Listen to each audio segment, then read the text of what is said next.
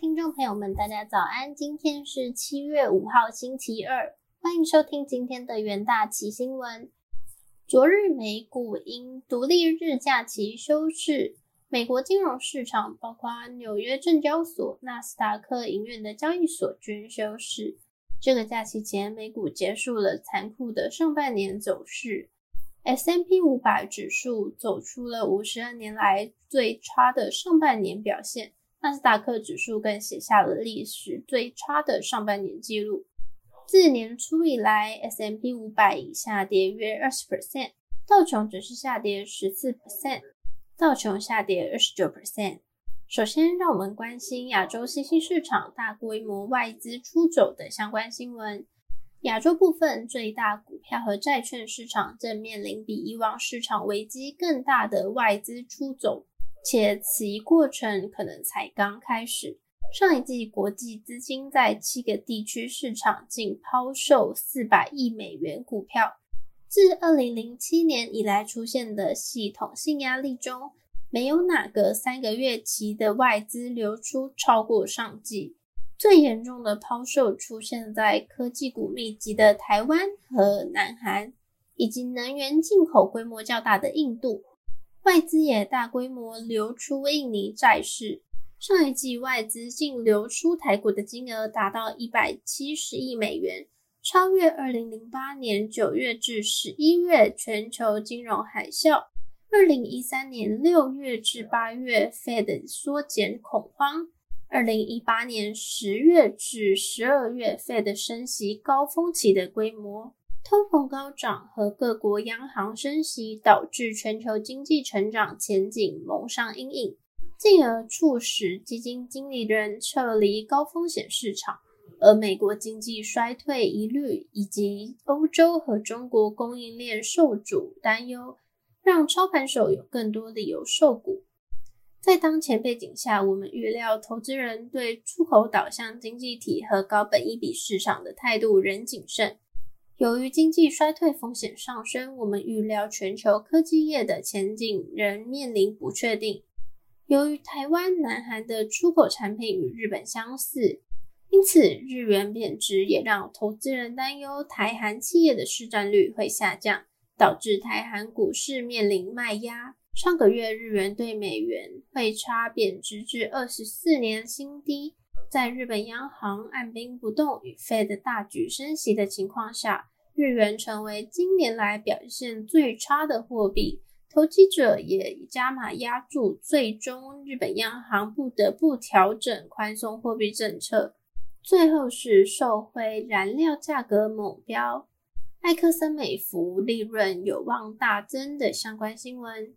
埃克森美孚发布文件，预估第二季炼油利润最多增加四十六亿美元，未结算衍生商品价值最多增加九亿美元，但需扣除维修费用等项目。公司表示，油价变动将使第二季总获利增加十亿至十四亿美元，天然气价格变动预估带来十五至十九亿美元的季度获利增长。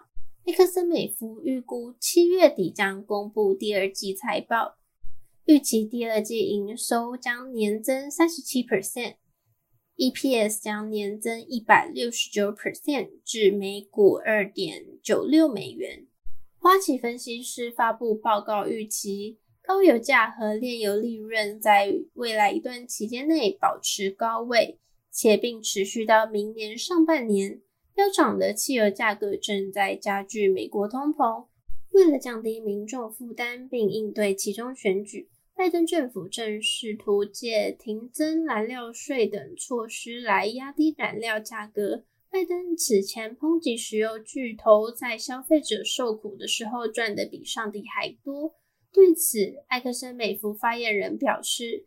公司的庞大利润很大程度上是由过去几年产业投资不足所造成的结果。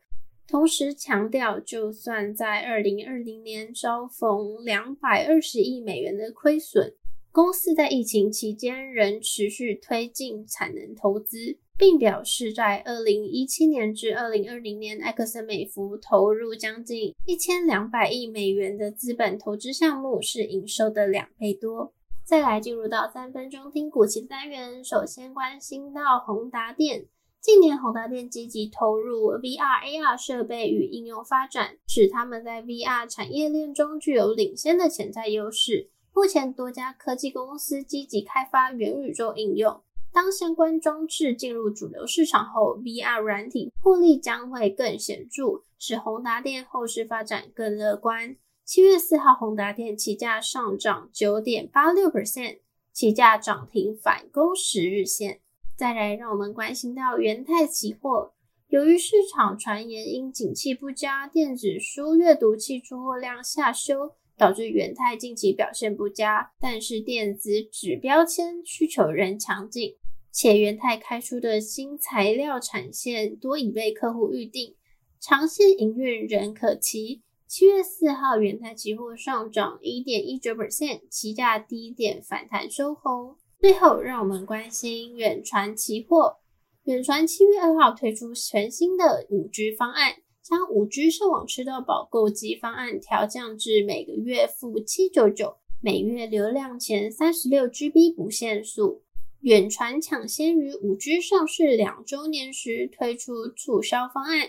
有望提升国内行动用户升级五 G 的意愿。一月四号，远传期货上涨三点三一 percent，期价带量上涨创新高。以上是今天的元大旗新闻，我们明天见。